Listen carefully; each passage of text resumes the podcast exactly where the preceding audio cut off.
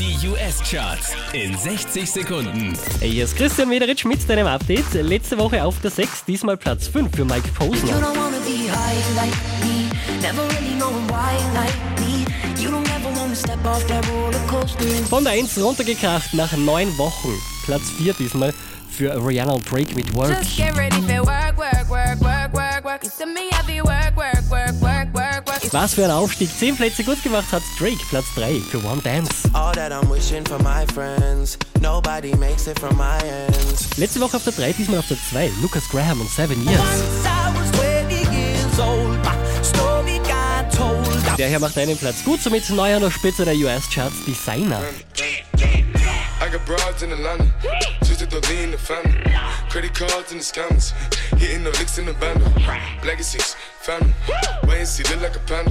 Mehr Charts auf charts.kronehit.at.